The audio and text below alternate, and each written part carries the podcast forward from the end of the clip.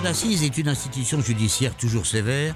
C'est un monde mystérieux pour beaucoup, une machine infernale pour certains, le symbole de la justice en tout cas. Nous allons vous en faire découvrir chacune des facettes au cours de la diffusion de Mesdames et Messieurs les jurés. Aujourd'hui, les jurés. C'est une conquête de la Révolution. C'est aussi un devoir pour chaque citoyen, comme l'impôt ou autrefois le service militaire.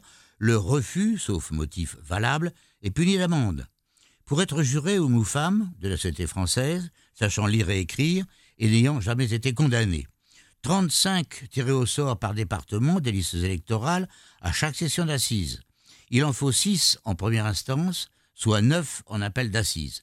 Les trois magistrats s'ajoutent à ces jurés dits populaires. Lors du tirage au sort, la défense peut en récuser 4 et l'avocat général 3.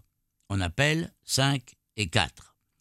Durant l'audience, les jurés ne doivent manifester aucune émotion, ils peuvent poser des questions avec l'autorisation du président. Les jurés sont réputés plus attentifs et plus indépendants que les magistrats, susceptibles d'être victimes de la routine des procès.